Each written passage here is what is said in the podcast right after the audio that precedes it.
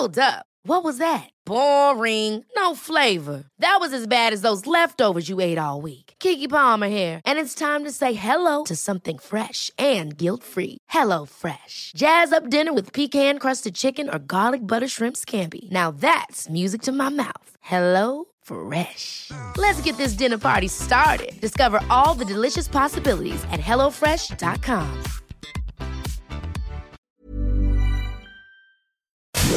Inicia las noticias de la tarde con Jesús Martín Mendoza en Heraldo Radio.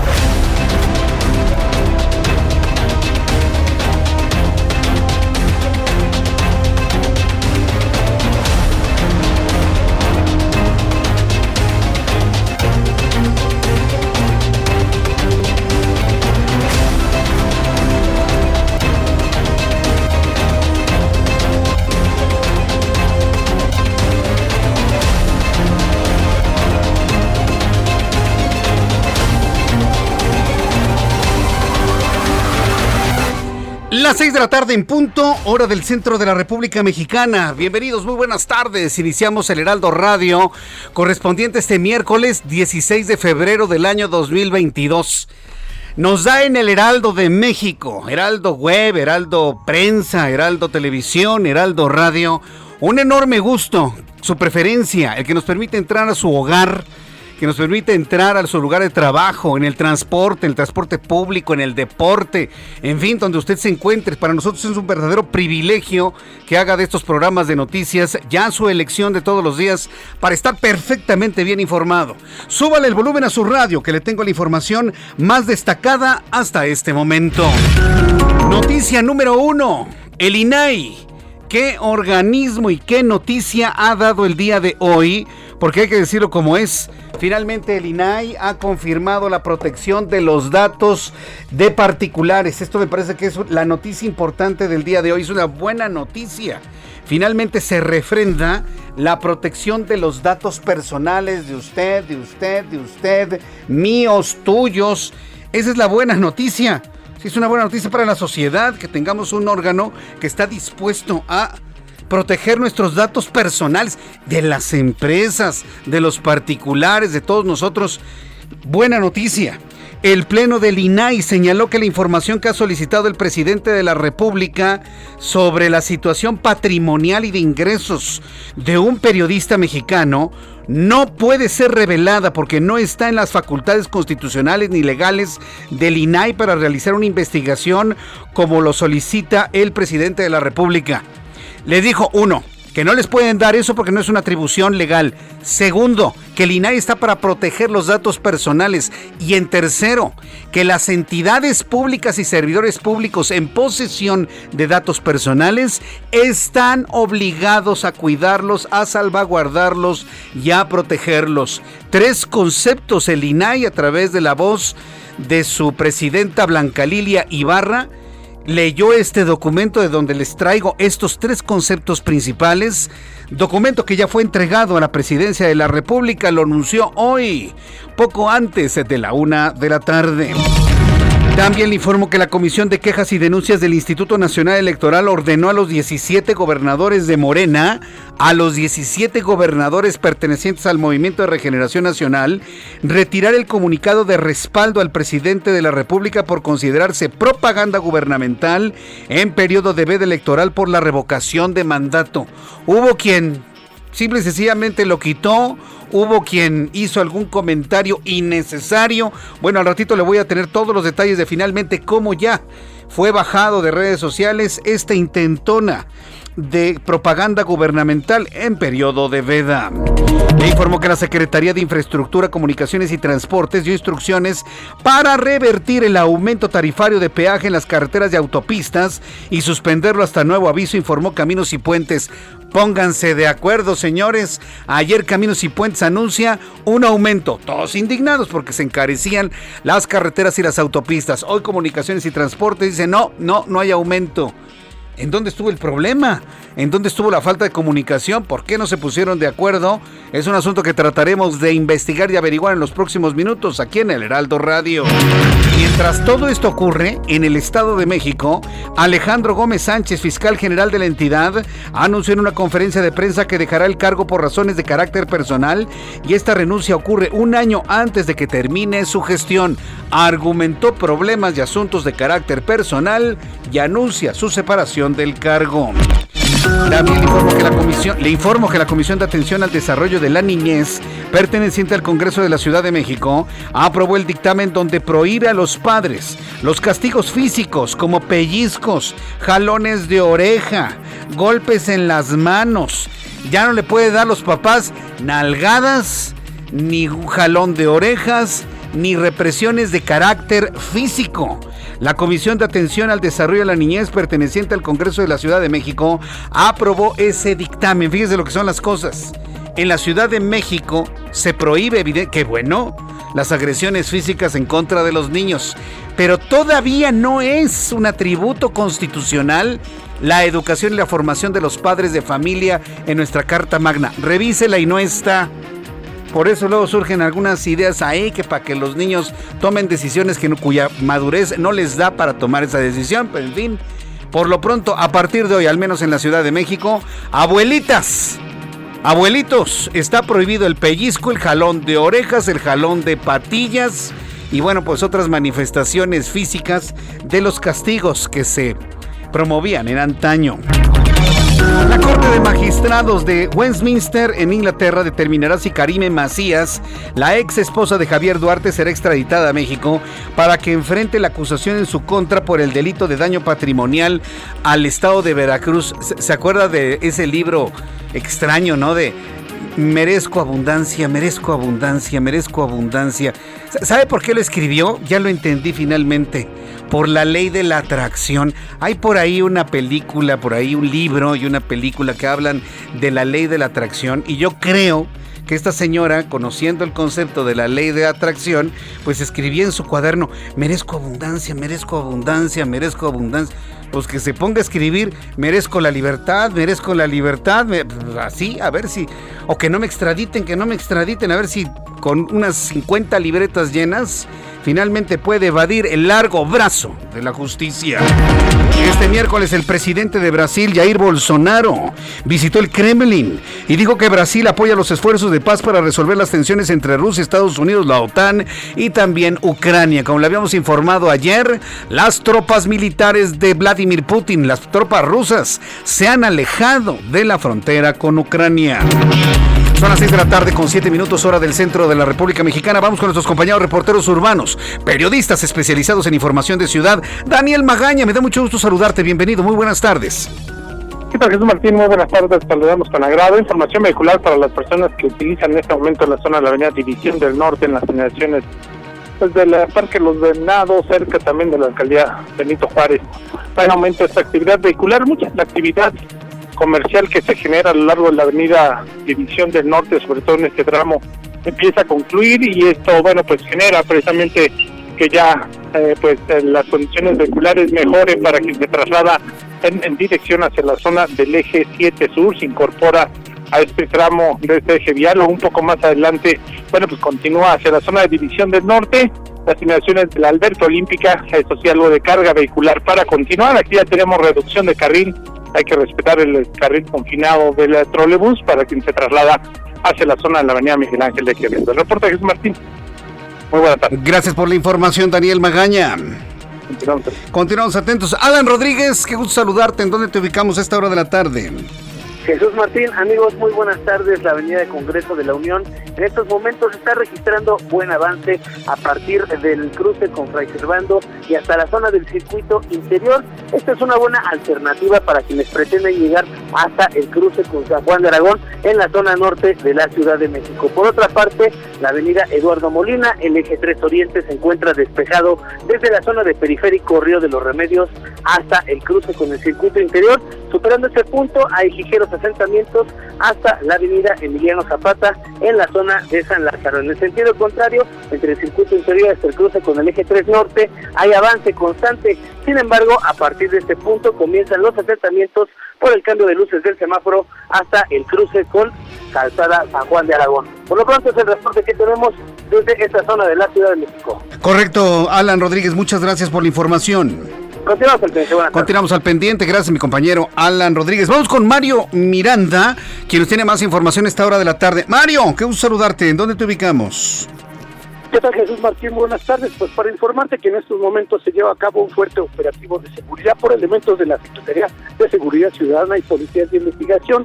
Este operativo se lleva a cabo en la calle número 105, en la calle Magnolia número 57 en la colonia Guerrero de la alcaldía Cuauhtémoc, donde en este momento han sido detenidos dos hombres y una mujer por narcomenudeo. Estas personas van a ser trasladadas a la agencia del Ministerio Público Cuauhtémoc 2 para que rinden su declaración.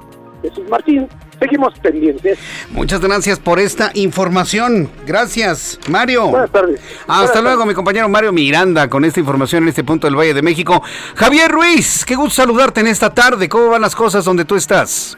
El gusto es mío, Jesús Martín. Excelente tarde. Pues algunos problemas, Jesús Martín, principalmente para quien transita sobre la avenida Chapultepec. Ya vamos a encontrar algunos rezagos una vez que se deja toda la estación del Metro Sevilla, la zona del pabellón del Metro Chapultepec, y esto para llegar hacia el cruce con la Avenida de los Insurgentes o bien para continuar hacia la colonia de los doctores. También tuvimos la oportunidad de recorrer balderas, únicamente asentamientos que son provocados por la operación de semáforos, prácticamente desde la Avenida Juárez y para quien desea llegar hacia Chapultepec o hacia Niños Héroes. Y también tenemos a la vista la Avenida Doctor Río de la Loza, ya con carga vehicular intensa, una vez que se deja atrás la zona de Cuauhtémoc y para quien desea llegar hacia el eje central Lázaro Cárdenas o bien para llegar hacia Fray Servando Teresa de Mier, pues prácticamente ya la circulación sí es complicada, principalmente llegando al mercado de Sonora por el constante cruce de peatones, hay que tomarlo en cuenta, será cuestión de superar la avenida Congreso de la Unión para quien se dirija hacia el eje 3 Oriente para que la circulación mejore. De momento, Jesús Martín, el reporte que tenemos. Muchas gracias por la información, Javier. Estamos atentos, buenas tardes. Hasta luego, muy buenas tardes. Ya son las 6 de la tarde con 11 minutos, hora del centro de la República Mexicana. Escucha usted el Heraldo Radio. Yo soy Jesús Martín Mendoza con las noticias más importantes del día de hoy. ¿Qué es lo que ocurría en un día como hoy? 6 de febrero, perdón, 16 de febrero. Es que, ¿no le parece increíble que ya estamos a la mitad del segundo mes del año? Por eso le dije 6, pero no. Es 16 de febrero. ¿Qué es lo que ocurrió un día como hoy en México, el mundo de la historia? Abraham Arreola. Amigos, bienvenidos. Esto es un día como hoy en la historia, 16 de febrero 1909. Entra en funcionamiento el primer vagón de metro con puertas laterales en Nueva York. 1934 es el primer vuelo del autogiro o girocóptero, una mezcla de helicóptero y avioneta, ¿eh? El cual fue pilotado por la sierva. Bueno, así se llamaba la nave, pero también lo apodaban a él así, ¿eh? 1989 es el nacimiento de Elizabeth Olsen, actriz y modelo estadounidense, quien, aunque tiene un año más que yo, ya es la gran estrella y posible villana Wanda Maximoff en Doctor Strange y el multiverso de la locura. Y en el año 1911 en la India tiene lugar el primer transporte oficial de una carta por vía aérea. En ese lugar, ¿verdad? Amigos, esto fue un día como hoy en la historia. Muchas gracias. Gracias. Muchas gracias, Abraham Arriola, por las efemérides del día de hoy y un enorme abrazo, saludos, por cierto, con, con, mucho cariño, con mucho afecto a quienes están cumpliendo años en este día. Con, con mucho cariño, con mucho afecto, bueno, les enviamos un fuerte abrazo. Hoy, por ejemplo, es cumpleaños de una gran amiga de la radio desde hace muchos años que la conozco. Saludos para Eloína Moreno. Yo creo que muchas personas que me escuchen conocen a Eloína Moreno. Hoy es cumpleaños de Eloína Moreno. También es cumpleaños de Dayana Albino. Ayer fue cumpleaños de un gran amigo de este programa de noticias y bueno, lo conozco desde que yo estaba en la primaria. Para mi querido amigo Michel Curi Hanut, ayer fue su cumpleaños. Mi querido Michel Curi y a toda la comunidad y a todos los grandes amigos del centro libanés. Desde aquí les envío un enorme abrazo, ¿eh? por cierto, gracias por escucharnos. Y para Michelle Curi, que ayer fue su cumpleaños, un fuerte abrazo. Para Astrid González, para Rosaura Sanz, para Sofía Van der Benken, que también nos escucha todas las tardes. A todos los que cumplen años, eh, que tengan ustedes, les deseo de todo corazón un gran día. Hoy de su cumpleaños, de nombre a nombre de todo este gran equipo del Heraldo Radio. Metió Muchas felicidades a quienes cumplen años en este día, de verdad de todo corazón. Bueno, pues la, vida es la vida es así, ¿eh? La vida comienza, da sus ciclos, inicia y termina. Me acabo de enterar hace unos cuantos minutos del fallecimiento del doctor Giuseppe Amara. Me, está informando Ángel Arellano que ya ha fluido esta información, ¿verdad? Que habría ocurrido su fallecimiento hace hace dos días, según la información que tengo. Lamentablemente nos estamos enterando apenas en este, en este momento. Eh, el Instituto Nacional de Bellas Artes y Literatura está escribiendo a través de su cuenta de Twitter lo siguiente. Enviamos un abrazo solidario al escritor Luigi Amara por el sensible deceso de su querido padre, el doctor Giuseppe Amara. Nuestras condolencias para su familia y amigos. Descanse en paz. Yo recuerdo al doctor Giuseppe Amara por sus grandes programas en aquella estación de radio que ya no existe y que bueno, pues eh, los conceptos, los temas de familia, de psicología, de comportamiento social, bueno, pues hicieron toda una época en la radio mexicana. Simplemente que hay que recordar aquellos grandes programas. Y bueno, pues desde aquí, para todas las personas que conocimos al doctor Giuseppe Amara, pues hacerles partícipes de su, de su sensible fallecimiento el pasado 14 de febrero. Entonces, desde aquí para la familia del doctor Amara, nuestras sentidas condolencias a nombre de este equipo equipo del Heraldo Radio. Ya son las 6 de la tarde con 15 minutos, las 6 de la tarde con 15 minutos hora del centro de la República Mexicana. Bien, vamos a revisar las condiciones meteorológicas para las próximas horas. El Servicio Meteorológico Nacional, que depende de la Comisión Nacional del Agua, informa que va a continuar la condición de intenso frío en todo el país. No hay que guardar ni abrigos, no hay que guardar eh, impermeables, hay que mantener calientes pies, manos, cabeza, cuidarse siempre mucho, evitar los cambios bruscos de temperatura, porque pues más allá del COVID, cuando usted se, expone al cambio brusco de temperatura, eleva la, posibilidad de enfermarse, porque ya se lo he platicado en alguna ocasión, se lo repito para quienes no lo hayan escuchado, cuando hay un cambio brusco de temperatura, de estar en un lugar caliente, se sale usted al frío, o al revés inclusive, está usted en la calle frío y entra a un lugar caliente, lo que ocurre es una parálisis de todo el, el sistema de limpieza de nuestras vías respiratorias.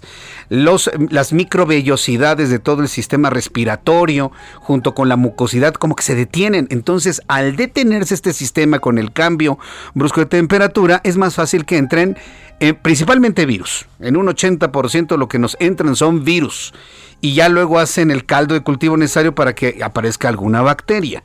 Entonces, sí tienen razón las abuelitas, no hay que exponerse a los cambios bruscos de temperatura porque se enferma, no porque enferme el frío sino porque el frío permite la entrada de virus y bacterias al cuerpo, lo que nos provocan enfermedad. Se lo recomiendo sobre todo para las personas que viven en lugares muy fríos en la República Mexicana. Tenemos el tránsito del Frente Frío número 30, una vaguada polar, una línea seca, un sistema de alta presión, un canal de baja presión, una corriente en chorro subtropical. Vaya que si tenemos hoy un buen caldo de frío, de humedad, de lluvia y de bajas temperaturas en todo el país.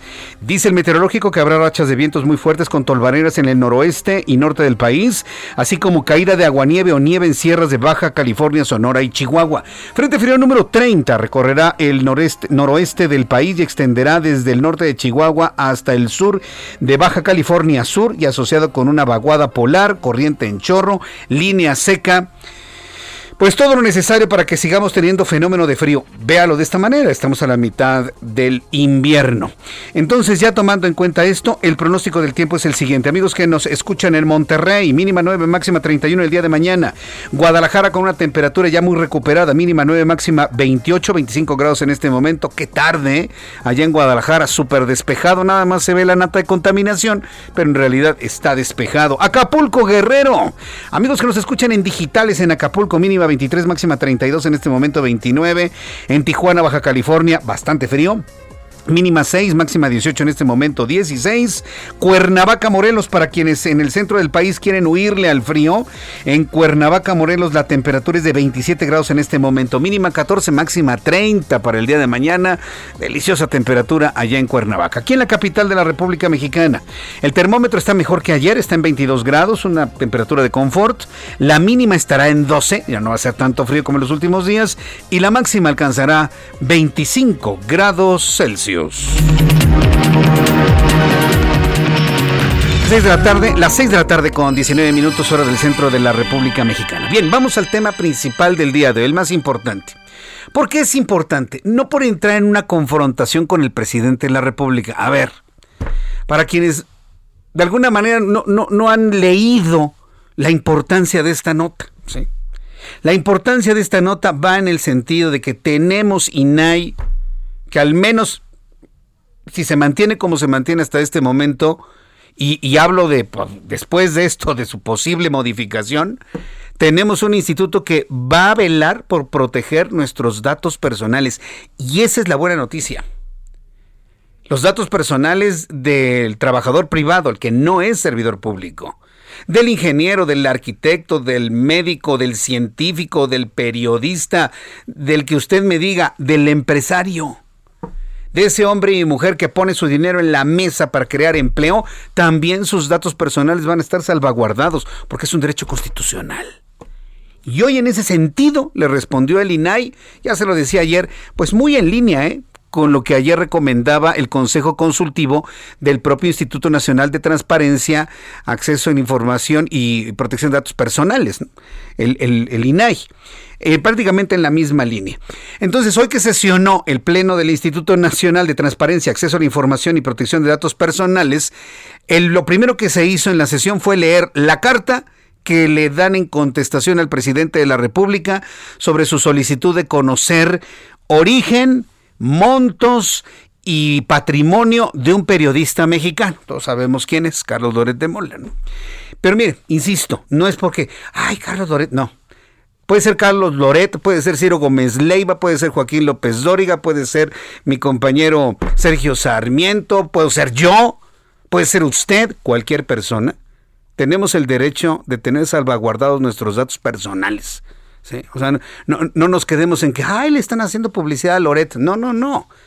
Loret es, el, es la víctima en este momento, pero puede ser cualquiera de nosotros, ¿eh? Cualquiera. Y cuando digo cualquiera, hasta los más cercanos del presidente, pregúntele a Irmeréndira Sandoval. Ah, bueno, yo nada más le pongo un ejemplito, ¿no? Bueno, el Pleno del Instituto Nacional de Transparencia, Acceso a la Información y Protección de Datos Personales, mediante un comunicado, informó que no puede revelar la información que solicitó el presidente de México sobre el periodista Carlos Loret, porque no tiene facultades el INAI no tiene facultades constitucionales ni legales para realizar una investigación como la solicita el presidente, ni siquiera en su calidad de ciudadano. ¿eh? Es decir, un ciudadano no puede ir al INAI para pedir la información privada de otro ciudadano. Y esto es lo valioso, queda completamente claro este concepto. Yo ciudadano no puedo ir al INAI a pedir la información privada de otro ciudadano, porque el INAI no revela, el INAI protege. Ese es el concepto. Bueno, el INAI agregó que ante la información que el presidente quiere revelar como ciudadano, le pide que tome en consideración el artículo 616 de la Constitución mexicana que hablan sobre la protección de los datos personales mediante leyes. Blanca Lilia Ibarra, que es comisionada presidenta del INAI, lo dijo de esta manera. Licenciado Andrés Manuel López Obrador, presidente constitucional de los Estados Unidos mexicanos. En representación del Pleno del Instituto Nacional de Transparencia, acceso a la información y protección de datos personales, y por acuerdo de sus integrantes y en referencia a su petición consistente en que este instituto lleve a cabo una investigación para hacer públicas las percepciones, los bienes y el origen de la riqueza que posee el señor Carlos Doré de Mola, socios y familiares, se le informa que el INAI no cuenta con facultades constitucionales ni legales para realizar investigaciones como la solicitada. No cuenta con facultades como la solicitada. Y hace una exposición muy importante, eh, eh, eh, Blanca Lilia Ibarra, hace una exposición muy importante de la importancia de mantener los datos personales de particulares en reserva, en secrecía, en protección. No así el dinero que gana un servidor público porque es del erario. Hay una gran diferencia entre percibir de una institución privada a recibir dinero del erario, dinero público. Es completamente distinto. Y es más, remató planteando algo que me parece que es contundente, claro, no nada más para el presidente, sino para cualquier servidor público, sea presidente de la República, sea secretario de Estado, gobernador, presidente municipal, eh, lo que sea, póngame usted el cargo público que sea. Conminó la, comisionada presidenta del INAI a todo servidor público que tenga en sus manos datos de particulares, no a revelarlos, sino a protegerlos, a resguardarlos en beneficio de la persona que requiere protección de esos datos personales. Es decir, aún teniendo ustedes esa información, no están en posibilidad de revelarla ha sido verdaderamente claro. Después de los anuncios, le voy a informar lo que más temprano el presidente de la República habló sobre la libertad de expresión. Él asegura que él no, que no mandan a aniquilar a nadie, que están preservando la libertad de expresión y, dijo varios conceptos más. Mi compañero Paris Salazar le va a tener precisamente esto que se dio a conocer más temprano, mucho antes de lo del INAI, y le invito para que me escriba a través de dos plataformas, YouTube, canal Jesús Martín MX, y a través de Twitter, arroba Jesús Martín MX. Escuchas a Jesús Martín Mendoza con las noticias de la tarde por Heraldo Radio, una estación de Heraldo Media Group. Heraldo Radio. Escucha las noticias de la tarde con Jesús Martín Mendoza. Regresamos.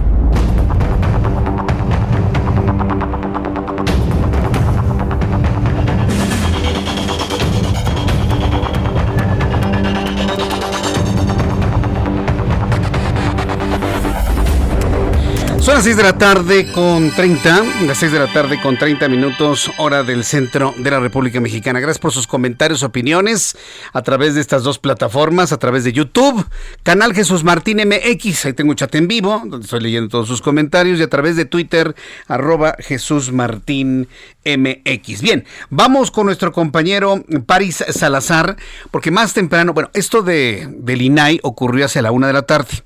La transmisión empezó faltando 13 minutos para la una de la tarde y la lectura de este documento que ya obra en manos de la Presidencia de la República se hizo como a la una de la tarde. Más temprano, en su conferencia matutina, y, y, y, luego, de, después de por tercera ocasión mostrar ese documento donde se revelan los ingresos de un particular, ¿sí? Pues ya, después el presidente empezó a hablar de que la libertad de expresión, de que ellos no son como antes, que, que no se manda a aniquilar a nadie. en sí mismo el concepto es, es durísimo, ¿no? Es que no se manda a aniquilar. La, pregunta es que antes se mandaban a aniquilar o qué. Bueno, el caso es de que dice que no mandan a aniquilar a nadie, que no va a haber agresiones a nadie, ni a los adversarios.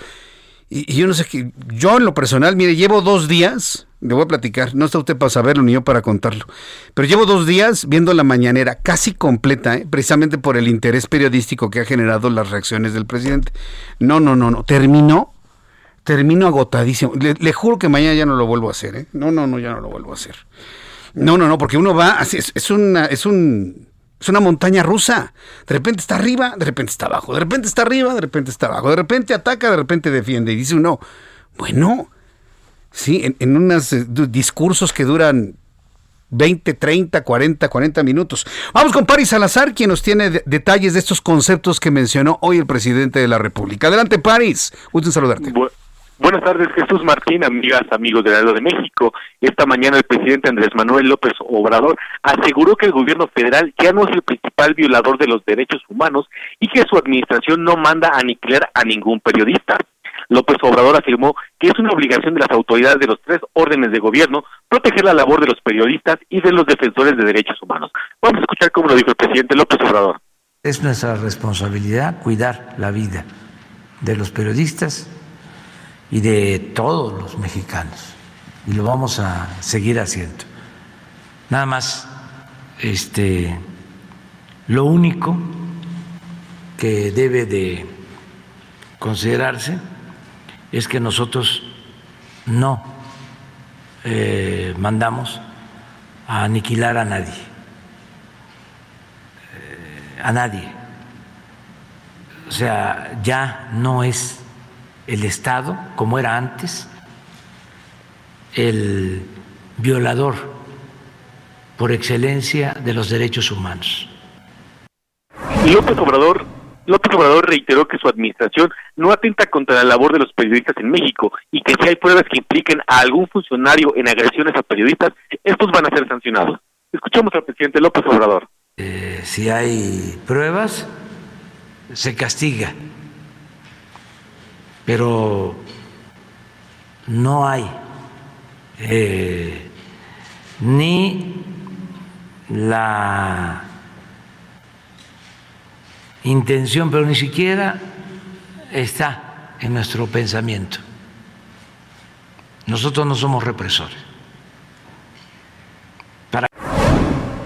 Y al finalizar la conferencia de prensa, un grupo de reporteros guardó un minuto de silencio en memoria de los reporteros asesinados en México, que este año ya suman cinco. Esto tras protestas que se realizaron el día de ayer en la Cámara de Diputados para exigir justicia por los reporteros asesinados. Fue alrededor de las 8.50 de la mañana cuando un reportero pidió permanecer un minuto, unos minutos más en el Salón Tesoría para guardar un minuto de silencio por los compañeros que han perdido la vida. Y en medio, en medio de ese silencio, un reportero gritó, nos quedemos vivos. Jesús Martín, esto fue lo que ocurrió esta mañana en Palacio Nacional. Bien, gracias por la información, Paris. Un placer y seguimos pendientes. Buenas tardes. Seguimos pendientes. Bueno, pues eso fue lo que ocurrió en la mañana. Evidentemente estos conceptos vinieron después pues del señalamiento de los periodistas, que si les pagan, que si lo golpean, que si quieren acabar. Si vamos al concepto planteado por el presidente en esta nota que me da mi compañero Paris Salazar, todo lo que se ha dicho, todo lo que se ha dicho, sobre la casa gris y que si el hijo del presidente y que si eh, los contratos de Baker Hughes con petróleos mexicanos y que eh, José Ramón López Beltrán trabaja con un contratista que tiene que ver con el tren Maya y que tiene mucho dinero. Todo lo que se ha dicho, todo, todo, todo, todo, obra en el marco de la libertad de expresión, la misma que dice el presidente defender. Entonces, si es lo mismo, entonces, ¿cuál es el problema? Entonces, yo creo que es importante reflexionar este asunto, porque por un momento hace señalamientos durísimos, ¿sí? Hacia un trabajo periodístico de investigación y por otro lado dice preservar la libertad de prensa. De verdad, yo, Jesús Martín, me declaro imposibilitado de entender ese concepto. Yo no lo entiendo. Sí. Yo, yo en lo personal no lo entiendo. Si alguien me lo quiere explicar, bueno, pues se lo voy a agradecer a través de estas dos plataformas. A través de Twitter, arroba Jesús Martín MX y a través de YouTube en el canal Jesús Martín MX. Eh, quiero informarle también que, eh, lo que esto de Sergio Sarmiento, ¿me estás enviando? Mi compañero Sergio Sarmiento, ah, le invito para que escuche Sergio Sarmiento todos los días, de las 7 de la mañana a las 10 de la mañana. Si usted va a su trabajo en su auto, no hay otro, ¿eh? No hay otro programa más que el del Heraldo Radio, no hay más. ¿Quiere usted noticias en la mañana en radio? Heraldo Radio, en las frecuencias del Heraldo Radio en toda la República Mexicana para que escuche a Sergio Sarmiento y a Guadalupe Juárez. Es la recomendación que yo le hago para informarse bien en las mañanas. Bueno, Sergio Sarmiento a través de su cuenta de Twitter informa. En clase Premier viajó hoy a Nueva York la presidenta del Senado, Olga Sánchez Cordero, para participar en la audiencia parlamentaria anual de las Naciones Unidas. Bueno, sí, y ya el propio Sergio, creo que también Sergio iba ahí, ¿verdad? ¿O qué? ¿O le habrán pasado la foto? ¿Quién sabe, verdad? Pero sí está publicando en su cuenta de Twitter a las 6 de la tarde con 32 minutos, es decir, hace 5 minutos, acaba de publicar una fotografía de la Secretaría de Gobernación, este, pues sí, en los, en los primeros asientos que están grandotes, ¿no? Donde uno se puede estirar. Te voy a decir lo que decía este, el dueño de Microsoft, este, ¿cómo se llama? Bill Gates. Bill Gates siempre viajaba en clase turista, porque dice que los de clase premia y clase turista llegan al mismo tiempo, nada más que los de clase premia pagan el doble, ¿no? La forma de pensar de un millonario, ¿no? Entonces llegan igual, no sé si es la más cara o la más barata, pero llegan igual, te lo puedo asegurar, mi querido Ángel. Y saca una fotografía, yo no sé si el señor de al lado sea Sergio, no, ¿verdad? Ahora sí me dejó, pero sorprendido. Gracias por el mensaje de tweet que me envió Ángel Arellano, pero bueno, va a Nueva York, que por cierto, va a estar muy interesante la, eh, el trabajo que realice allá la presidenta de la mesa directiva del Senado de la República, Olga Sánchez Cordero, en, en Nueva York, y le voy a llevar todo, le voy a tener todo, toda la información en los siguientes días. Me están confirmando que no, que Sergio no va en el vuelo, ¿eh? Ya me están confirmando que él no va en el vuelo. Bueno, un saludo para mi compañero de banca, ¿no? De, de, estudio, de cabina, Sergio Sarmiento. Te escuchamos mañana, Sergio, porque te van a preguntar mucho sobre la foto. Bueno, son las 6 de la tarde con 38 minutos hora del centro de la República Mexicana. Hoy no fue un buen día para el presidente de la República, ¿eh? Porque además, fíjese que la Comisión de Quejas y Denuncias del INE, del Instituto Nacional Electoral, ordenó retirar un comunicado firmado por 17 gobernadores, entre ellos la jefa de gobierno Claudia Sheinbaum, en donde expresan el respaldo al presidente de la República López Obrador ante las campañas en su contra. Ah, hay que recordar que estamos en tiempo de veda, ¿sí? estamos en, una veda porque ya viene la revocación de mandato, etcétera, etcétera. ¿no? Argumentó que el comunicado se trata de una acción concertada y consentida por personas servidoras públicas para difundir de forma expresa y prepotente logros y acciones del gobierno federal y de quien lo encabeza, considerada como propaganda gubernamental prohibida en el marco del proceso de revocación de mandato en curso dice el, el, comunicado de la Comisión de Quejas y Denuncias del Instituto Nacional Electoral. ¿Y qué fue lo que pasó? Ya lo bajaron. Sí, ya bajaron el documento este, ¿verdad? Sí, ya. Ya, ya, ya, ya, lo bajaron. ¿no? incluso hay un, un comentario adicional por parte de Claudia Sheinbaum, jefa de gobierno de la Ciudad de México, que dice más o menos palabras más, palabras menos. Eh, nos harán borrar un tuit, pero que nuestra lealtad permanecerá con la cuarta transformación. Palabras más, palabras menos, fue lo que comentó la jefa de gobierno una vez que se decidió, por órdenes de esta comisión de, de, quejas y denuncias del INE el retiro del comunicado firmado por los 17 gobernadores de Morena de la República Mexicana. Y, y ya en este sentido, en este sentido también se está haciendo una investigación, el INE, el Instituto Nacional Electoral está haciendo una investigación debido a una serie de espectaculares que aparecieron promocionando a Andrés Manuel López Obrador en Tamaulipas. El INE investiga la colocación de espectaculares que han aparecido en diversas ciudades de Tamaulipas, como en Nuevo Laredo, en Reynosa, en Matamoros, en Ciudad Victoria, en donde se han ubicado más de ocho espectaculares. Sergio Iván Ruiz Castellot, presidente de la Junta Local del Instituto Nacional Electoral, estoy en Tamaulipas, informó que se investiga si estos espectaculares con la foto del presidente de la República y el mensaje vamos a votar que siga AMLO fueron ordenados por el gobierno, algún partido político o ciudadanos. Es decir, la investigación del Instituto Nacional Electoral va más que en el mensaje, que ya de suyo es violatorio de la ley, van a investigar cuál es el origen del dinero, porque estos espectaculares no se ponen solos y nadie hace un donativo para ponerlos. Hay una cadena de dinero de quien hace el anuncio, quien hace la campaña, quien lo coloca, quien lo pinta, quien lo fotografía, quien lo arma, quien lo paga. Entonces el INE ya empezó una investigación para saber el origen del dinero, porque acuérdense que el INE pues también investiga, tiene los dientes suficientes como para poder investigar que no sean recursos de procedencia ilícita. En unos, en unos instantes voy a entrar en comunicación con Elia Castillo, quien es reportera del Heraldo Media Group que también nos va a informar que el Instituto Nacional Electoral, podríamos decir que es personaje o institución de la noticia el día de hoy, el INE, anuncia que ha iniciado ya la impresión de las papeletas de revocación de mandato y acusan diputados de Morena al INE de buscar silenciarlos. Están, están en una lucha para hacernos creer de que el INE no quiere hacer la revocación de mandato. Y el INE ha insistido en que con lo que tiene, con los recursos que tiene, se va a realizar este proceso de revocación de mandato el próximo domingo 10 de abril. Es una rebatinga en donde todos mediáticamente dicen que quieren la revocación pero por debajo de la mesa se están dando unas patadas para no dárselo.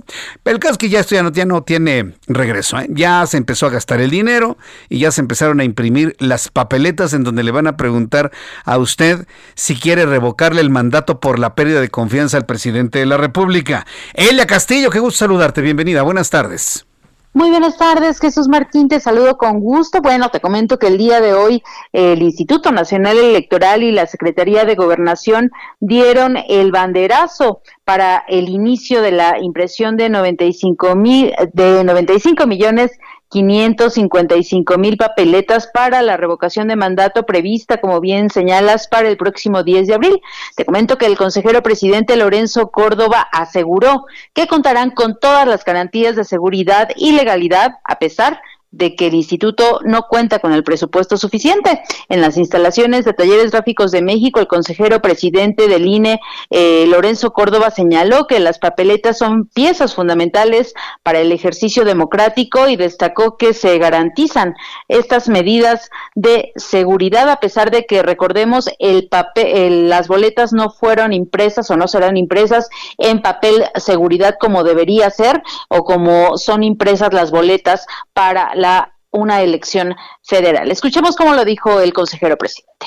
Y aunque es del conocimiento público que el INE no recibió el presupuesto solicitado, no por ello las papeletas para la revocación de mandato serán vulnerables de ninguna manera. Lamentablemente, las restricciones presupuestales que se impusieron al INE impidieron que las 94, eh, millones 590 mil 469 papeletas que se imprimirán en este aparato y que producirá talleres gráficos de México para la revocación de mandato, no se imprimirán en papel seguridad como sucede en una elección federal. Sin embargo, cada una de esas 94.5 millones de papeletas seguirán teniendo medidas de seguridad para impedir que puedan ser falsificadas.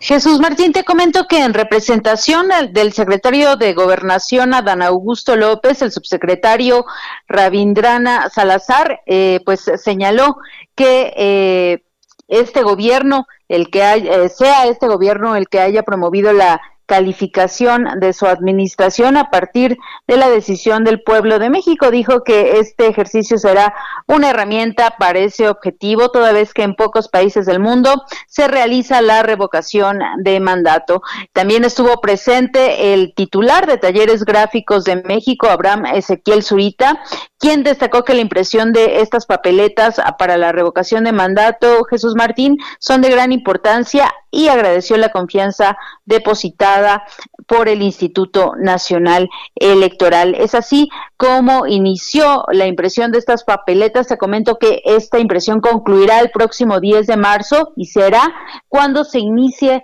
la distribución de esto de esta papelería eh, electoral a toda la República para que el próximo 10 de abril los ciudadanos puedan acudir a participar a este ejercicio inédito, ciertamente, de democracia directa. Bien, pues muchas gracias por esta información. Gracias, Elia Castillo.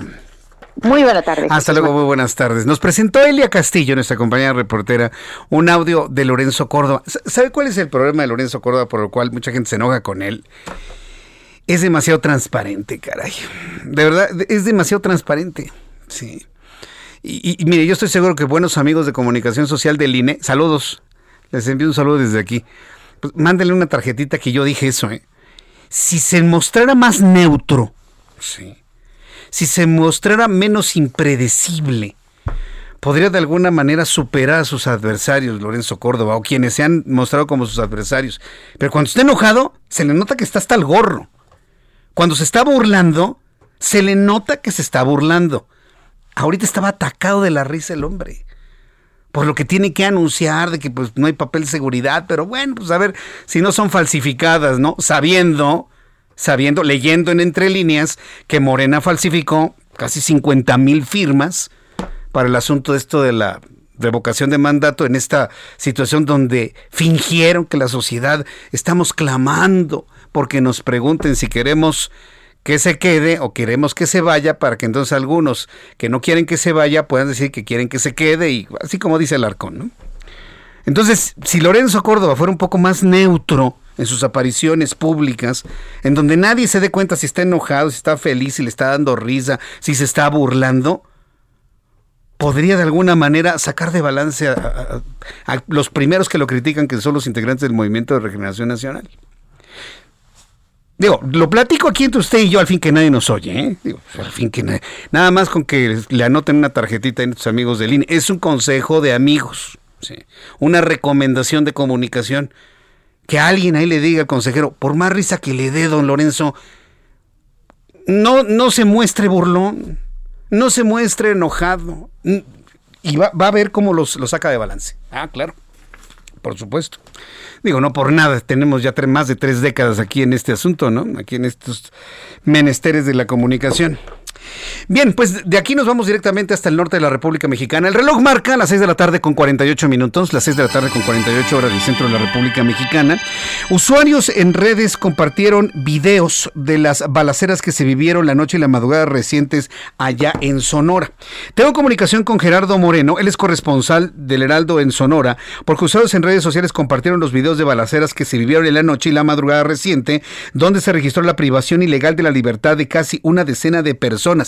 Toda esta situación de miedo al crimen está provocando ya la recomendación de no salir de sus casas hoy por la noche. Gerardo Moreno, gusto en saludarte, bienvenido, muy buenas tardes. Hola, ¿qué tal Jesús Martín? Muy buenas tardes, es un gusto saludarte a ti y a todo el auditorio. Y como bien lo comentas, fíjate que luego de los enfrentamientos armados que se registraron la madrugada de este miércoles en el municipio de Caborca, ubicado al norte de Sonora, que como bien comentas fueron ampliamente difundidos por usuarios de redes sociales durante todo este día, el alcalde de este municipio, Abraham Nogales, informó que se implementará un toque de queda en este todo este día durante esta mañana. Este municipio detalló que se tomó la decisión primero que nada de cancelar de todas las actividades deportivas programadas para la tarde de este día y además se le solicitó a todos los negocios cerrar a las 10 de la noche para evitar cualquier situación de ponerse en peligro. Lo mismo se le está pidiendo a los ciudadanos de Caborca que no estén saliendo durante esta tarde y esta noche sin ninguna necesidad. Esto pues por este clima de violencia que se eh, vivió y que quedó registrado ampliamente allá en el municipio de Nogales,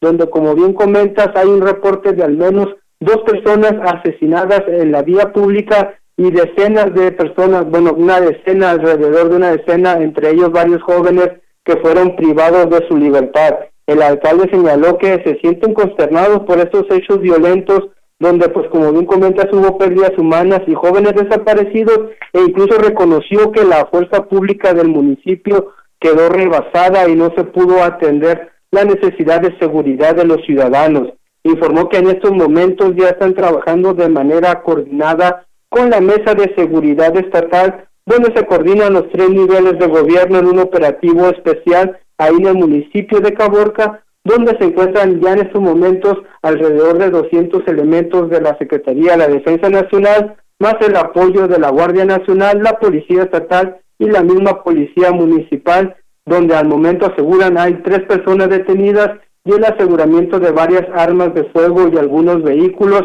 en el operativo que se eh, extendió durante todo este día y permanecerá los próximos días pues para recuperar la tranquilidad allá en el municipio de Caborca que se vio muy trastocada esta mañana. Oye, preguntarte, ¿se mencionó el término toque de queda? ¿Se mencionó toque de queda o, digamos que se está interpretando como un toque de queda, una recomendación para no salir de sus casas? ¿Cómo, cómo fue esto? Sí, se está eh, interpretando como un toque de queda porque básicamente es una recomendación que hace el ayuntamiento de Caborca, tanto los negocios de cerrar eh, a las 10 de la noche, a los ciudadanos de no salir a sus casas y sobre todo esta situación de que se cancelaron pues todas las actividades deportivas, culturales que se realizaban durante todo el día. Entonces se está pidiendo eh, encarecidamente pues no salir durante esta noche sobre todo viendo que fue en la madrugada, pues cuando comenzaron las detonaciones de armas de fuego y sobre todo los convoys que estuvieron eh, circulando por las calles prácticamente de manera impune. Bien, Gerardo, pues estaremos muy atentos de ello y a resguardarse con mucho cuidado por allá, por favor. Y gracias por tu informe desde Caborca, Sonora. Muchas gracias, Gerardo.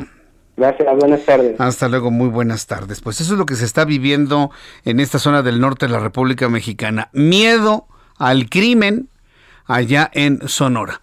Son las 6 con 52. Las 6 de la tarde con 52 minutos hora del centro de la República Mexicana. Muchas gracias por sus comentarios, por sus opiniones, a nuestros amigos que nos escriben a través de nuestra plataforma de YouTube.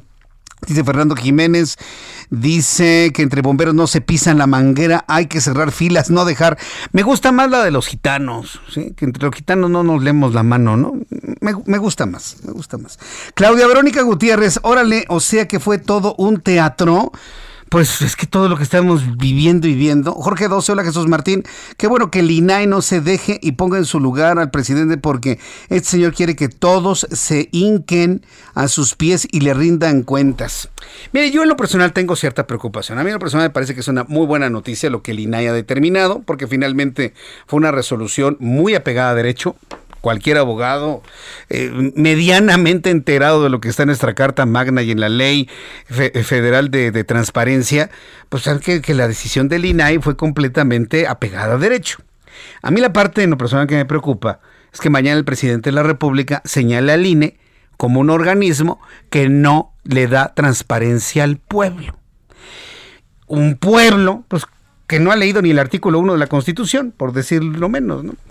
Un pueblo, una mayoría de mexicanos que, pues, que no leen la Constitución, mucho menos vamos a estar enterados de lo que contiene la ley de, datos personales, de protección de datos personales. Entonces, en el desconocimiento de los preceptos constitucionales y de la ley en cuestión, un líder con esa potencia que tiene López Obrador, porque hay que reconocer lo que les diga, ya ven cómo el INE no hace transparencia. Yo lo pedí como ciudadano y dijeron que no. ¿Qué va a provocar eso?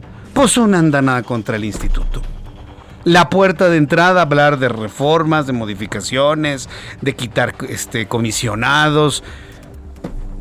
Lo vamos a ver mañana, se lo puedo asegurar. Es más, mire, pero me platica, ¿no? Porque ya yo, mañana sí no, no, no, no me quiero exponer a todo lo que sucede en la mañanera. Bueno, vamos a ir a los anuncios y regreso enseguida con toda la información. Eh, después de los anuncios le voy a tener un resumen con las noticias más importantes. Ya tengo los números de COVID, una actualización, nuestros compañeros reporteros, más entrevistas, mucho más aquí en el Heraldo Radio. Regresamos.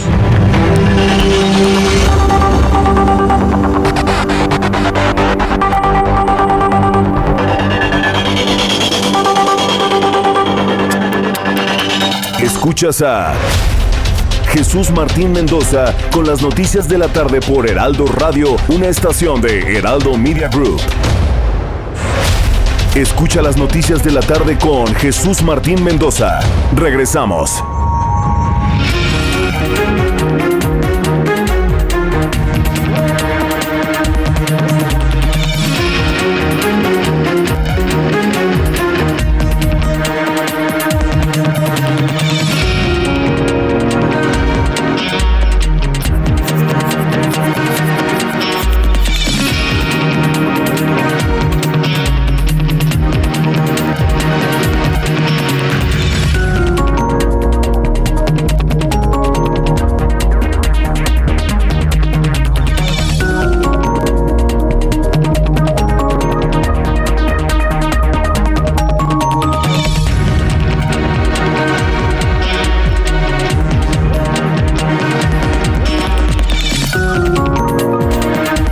Son las 7 en punto, las 19 horas en punto hora del centro de la República Mexicana. Le presento un resumen con las noticias más importantes en el Heraldo Radio. En primer lugar, le informo que la Secretaría de Salud ha dado a conocer hace unos minutos eh, los índices de contagios de COVID-19. La Secretaría de Salud registró 23.096 nuevas infecciones de COVID-19 durante las últimas 24 horas, alcanzando una cifra de 5.344.840 contagios desde el inicio de la pandemia. En materia de fallecimientos a consecuencia de COVID-19, se registraron 520 personas que perdieron la vida en la última jornada para llegar a una sumatoria total de 314.128 defunciones. Mientras tanto, autoridades de la Ciudad de México detienen a un sujeto que atropelló a un policía de tránsito capitalino meses atrás en la colonia Morelos de la alcaldía Venustiano Carranza. Así lo dio a conocer la propia Secretaría de Seguridad Pública o la Secretaría de Seguridad Ciudadana. Omar García Harfuch compartió el mensaje en su cuenta de Twitter donde comunicó la detención del violento sujeto. Y tras el asesinato del comunicador Ever López, acaecido el 10 de febrero en el municipio de Salina Cruz, y la escalada de violencia aumentado a nivel nacional, el gobernador Alejandro Murat, de Oaxaca, se reunió con un grupo de periodistas y reporteros de la entidad para atender las demandas de justicia y las preocupaciones del gremio periodístico. Le informo que Claudio Castro, gobernador de Petrópolis, así se llama, ¿eh? En Río de Janeiro, Brasil, informó que las lluvias registradas anoche y el deslave e inundaciones que ocasionaron dejó un saldo de 78 muertos. Sí, 78 muertos en Brasil. Decenas de casas destruidas, de acuerdo con autoridades brasileñas, son las lluvias más intensas que se tenga memoria, al menos desde 1932. El cine mexicano sigue llamado, llamando la atención del mundo y en esta ocasión la cinta Manto de Gemas obtuvo el Oso de Plata en Berlinale. La cinta es dirigida por la boliviana Natalia López Gallardo, quien vive en México. La película fue filmada en Morelos con actores mexicanos. La, la, la película es boliviana, ¿sí?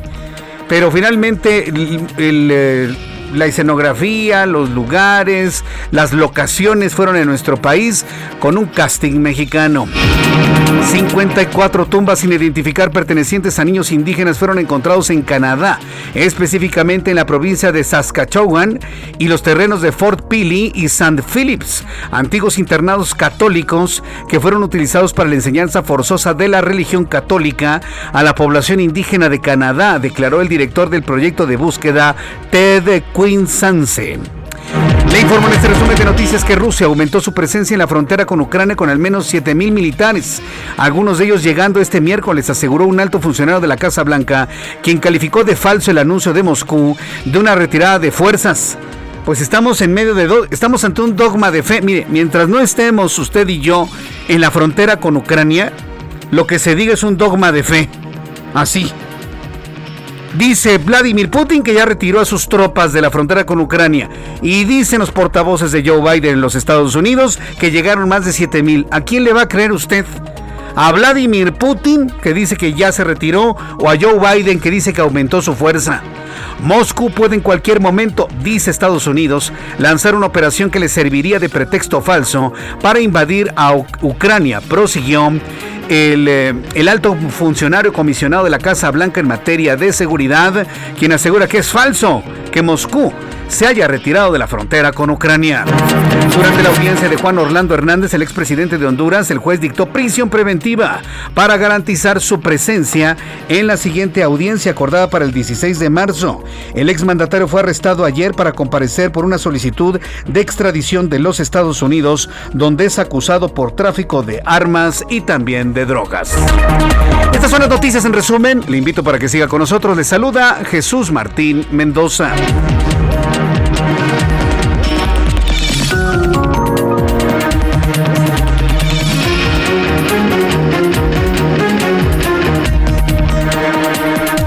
Son las 7 con 5, las 19 horas con 5 minutos, hora del centro de la República Mexicana.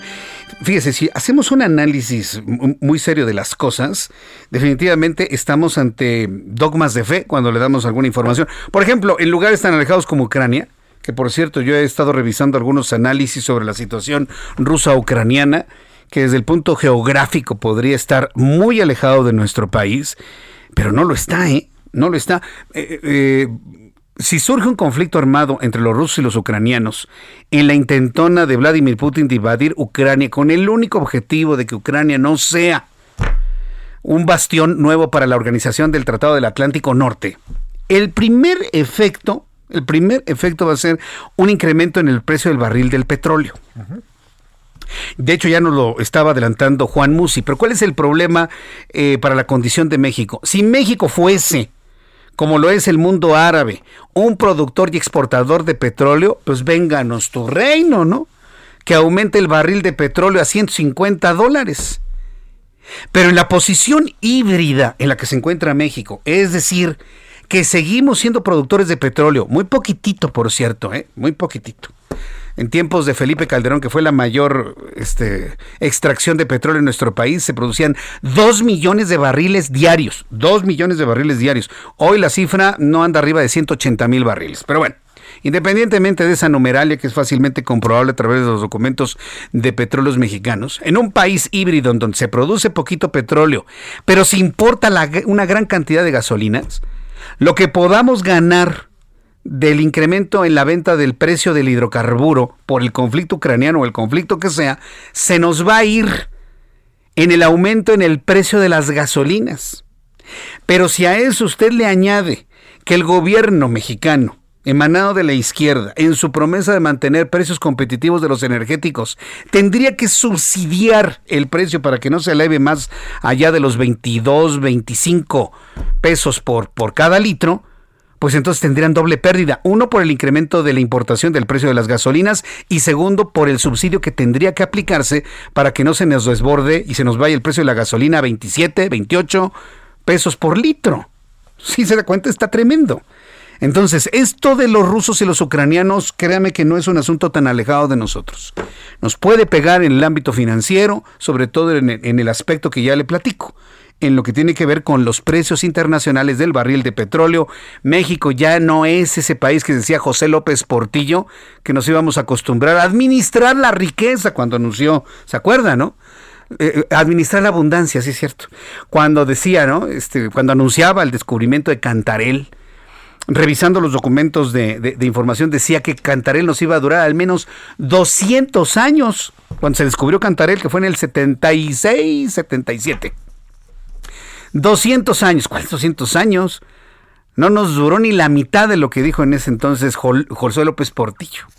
Ni la mitad del tiempo. Y tiene que ver precisamente con la sofisticación en la tecnología de la extracción de hidrocarburos, lo que nos hizo sacar más petróleo que el que se podía sacar con la tecnología que existía en la década de los 70. Y mire que estamos hablando de los tiempos de, del oro negro y de la fiebre del petróleo una fiebre que se busca que revivir, pero pues que ante las necesidades del mundo moderno, pues lo vemos muy, muy difícil. Bien, vamos a revisar las condiciones eh, viales en el Valle de México y empiezo con mi compañero Daniel Magaña. Adelante, Daniel, gusto en saludarte. ¿En dónde te ubicamos esta noche? ¿Qué tal, Martín? Ahora pues, trasladado hacia la zona de la incorporación de la carretera federal y la autopista México-Cuernavaca sobre el viaducto Tlalpan, pues ya se presenta carga vehicular a esta hora de la noche, hasta las 7 de la noche, bueno, pues ya aumenta la actividad en dirección hacia la zona de Topilejo, en esta bifurcación de caminos de la incorporación hacia la zona de la autopista es donde encontramos mayores complicaciones a partir de aquí, quien continúa sobre la zona ya de la autopista con un avance pues ya bueno en dirección hacia también el colegio militar, la zona par, la zona alta de esta parte de Tlalpan, en sentido opuesto para quien ingresa hacia la Ciudad de México, realmente no hay complicación vial hasta un poco más adelante para poder ingresar hacia la calzada Cuspa las personas que ingresan hacia el perímetro de Villacuapa. El eh, reporte de Buenas noches. Gracias por la información, Daniel. Alan Rodríguez, gusto en saludarte. Buenas noches. Jesús Martín, amigos, muy buenas noches. Tenemos el reporte de vialidad desde la avenida Gran Canal, a partir de la zona de circuito interior hasta el periférico con avance constante en estos momentos. Únicamente un ligero asentamiento al cruce con San Juan de Aragón, pero esto es únicamente por el cambio de luces del semáforo. En el sentido contrario, a partir de la zona del Coyol hasta Río Consulado, tenemos avance constante. Lo invitamos a manejar con mucha precaución y no rebasar los límites de seguridad. Por otra parte, el eje 5 norte a partir de Ferrocarril Hidalgo hasta la zona de Loreto Favela ya tiene asentamientos y avance bastante lento. En el sentido contrario, la velocidad de avance es mejor entre Loreto Favela y hasta el cruce con Eduardo Molina. Por lo pronto, es el reporte que tenemos. Muchas gracias por la información, Alan. Continuamos al pendiente. Continuamos al pendiente. Mario Miranda, gusto en saludarte. Buenas tardes. ¿Qué tal Jesús Martín? Buenas tardes. Pues informarles a los amigos automovilistas que encontrarán carriles reversibles en el circuito interior de sur a norte de Marina Nacional a la Raza. La vialidad del circuito interior de Chapultepec a Marina Nacional, Calzada México-Tacuba, en dirección al aeropuerto, presenta carga vehicular. En el sentido opuesto del circuito interior de Eulalia Guzmán a Marina Nacional, encontraremos buen avance. Y finalmente, la Calzada México-Tacuba del circuito anterior, Avenida de los Insurgentes, encontraremos tránsito lento y esto debido a la operación de la luz roja en los semáforos. Jesús Martín, seguimos pendientes. Muchas gracias por la información, Mario Miranda. Buenas tardes. Gusto en saludarte, Javier Ruiz. Buenas noches. El gusto es mío, Jesús Martín. Excelente noche. Y Jesús Martín, pues continúan los operativos por parte de elementos de la Secretaría de Seguridad Ciudadana, principalmente en la Colonia Guerrero. Al menos se han llevado cuatro de manera simultánea. En estos momentos se lleva otro más sobre el eje 1 norte al cruce con la calle de Aztecas. Todavía no han referido a quienes han detenido, sin embargo, en operativos anteriores, pues se habla de al menos nueve personas, las cuales pues fueron detenidas aparentemente por pues tener eh, lo que parece ser droga en las manos. Son narcotiendas, como ellos los, los han mencionado, que ya tenían ubicados los elementos de la Secretaría de Seguridad Ciudadana, tanto la Policía Capitalina como la Policía de Investigación. Hasta el momento, pues hay que manejar con precaución, principalmente sobre el eje 1 norte, ya que llegando a este cruce de la calle de Aztecas encontraremos la movilización en dirección hacia el eje 1 oriente la avenida Anillo de Circunvalación. De momento, Jesús Martín, el reporte que tenemos. Muchas gracias por la información, Javier. Estamos atentos, buenas noches. Hasta luego, buenas noches. Son las 7 con 12, las 7 con 12 hora del centro de la República Mexicana. Gracias por sus comentarios. Me está preguntando Fernando Jiménez Montes de Oca. me hace una pregunta muy, muy curiosa. Me dice Jesús Martín, una pregunta indiscreta, me dice. ¿Por qué vistes de azul?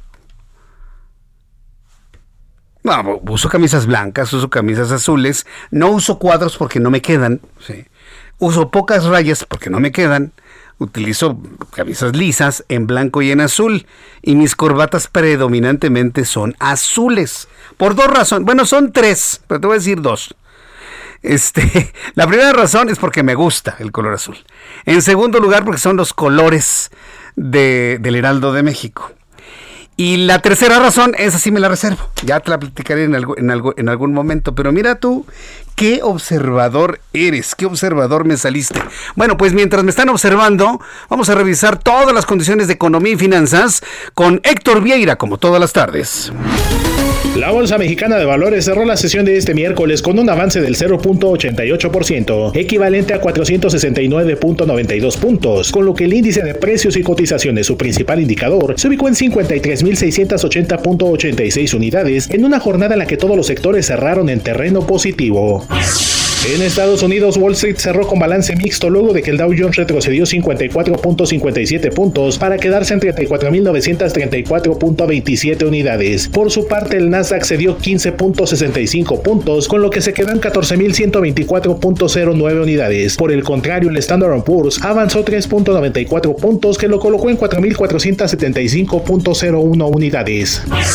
En el mercado cambiario el peso mexicano se recuperó 0.56% frente al dólar estadounidense, al cotizarse en 20 pesos con 2 centavos a la compra y en 20 pesos con 26 centavos a la venta en ventanilla. El euro por su parte se cotizó en 22 pesos con 94 centavos a la compra y 23 pesos con 8 centavos a la venta. La Comisión Nacional Bancaria de Valores explicó que la decisión de la calificadora Standard Poor's de dejar de asignar nuevas calificaciones de financiamiento estructurado se debe a que no está facultada para cumplir con su solicitud de implementar diversas acciones y medidas correctivas.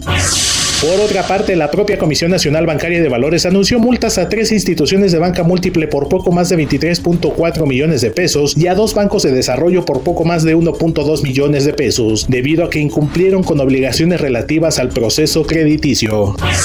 La Secretaría de Agricultura y Desarrollo Rural informó que entre enero y noviembre de 2021, las exportaciones agroalimentarias que México comercializó en el mundo alcanzaron 40.289 millones de dólares, con lo que se superaron las divisas generadas por las exportaciones petroleras y el turismo extranjero.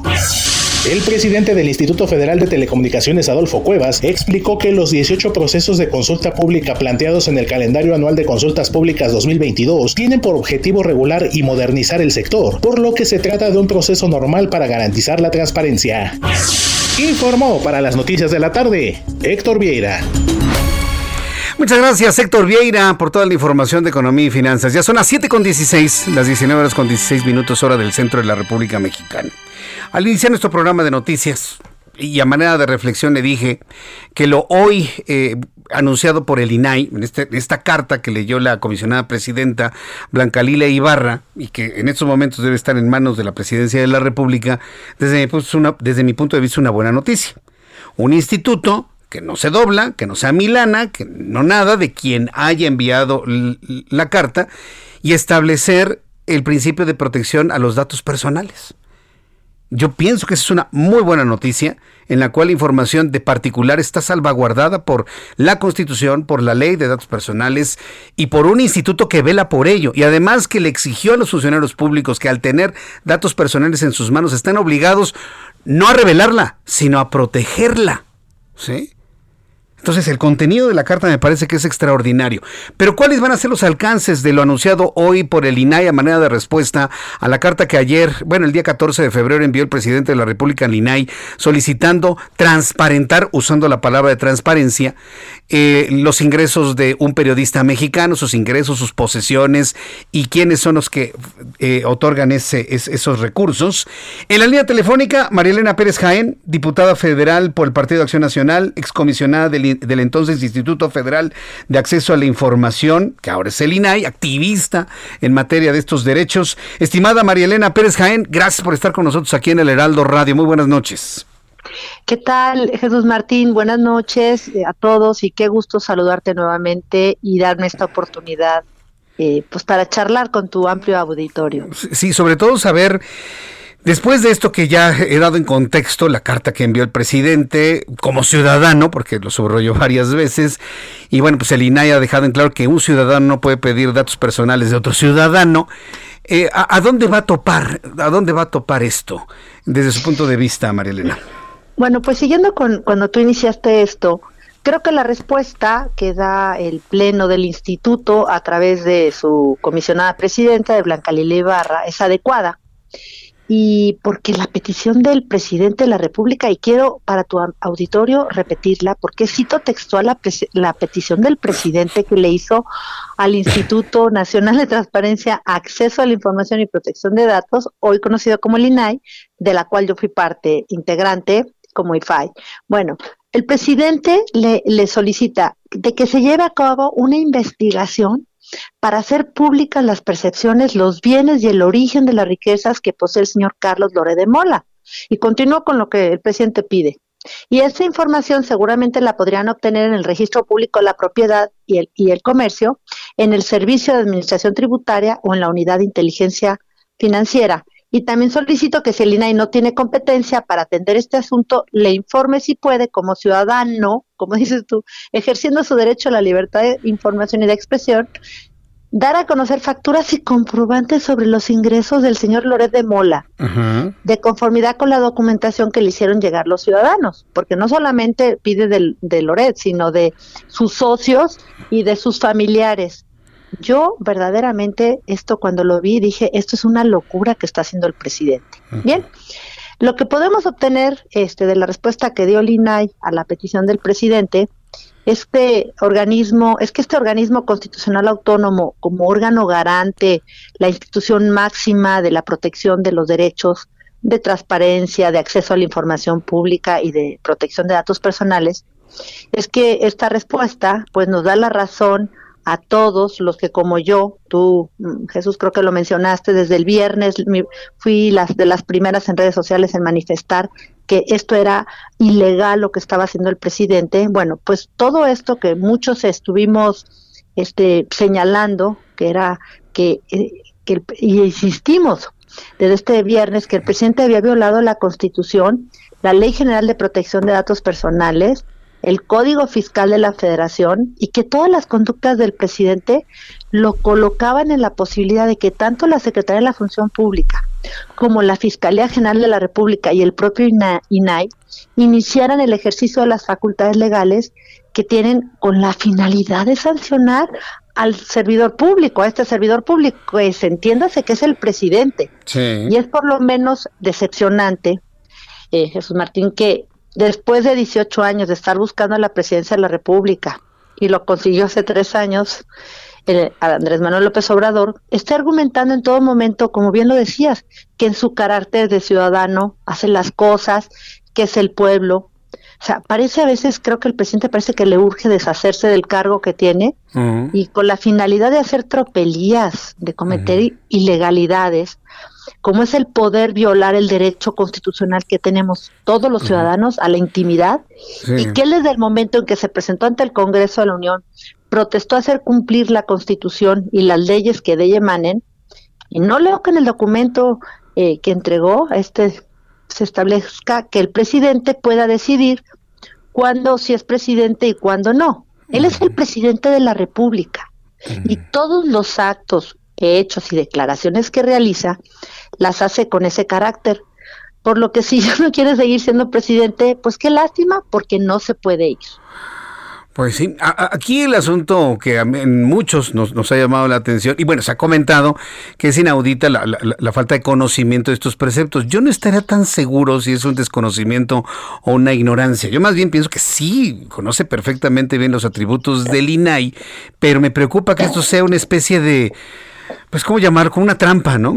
E, enviar una carta que sabe perfectamente bien que la respuesta será negativa, para que entonces en la conferencia matutina, que es la máxima tribuna de expresión en este momento del país, con todo el poder de la presidencia, digan, ya ven cómo el instituto no, no nos está dando transparencia, ya ven cómo se están negando a transparentar, entonces no sirve. Vamos a tener que reformarla, vamos a tener que cambiarla, vamos a tener que cambiar a los, a los invadiendo a, un organismo autónomo. Yo ya lo veo venir, María Elena, y yo pienso más bien que trae este objetivo dentro de toda la intencionalidad de cubrir el asunto principal, que es el caso de su hijo José Ramón López Bertrán.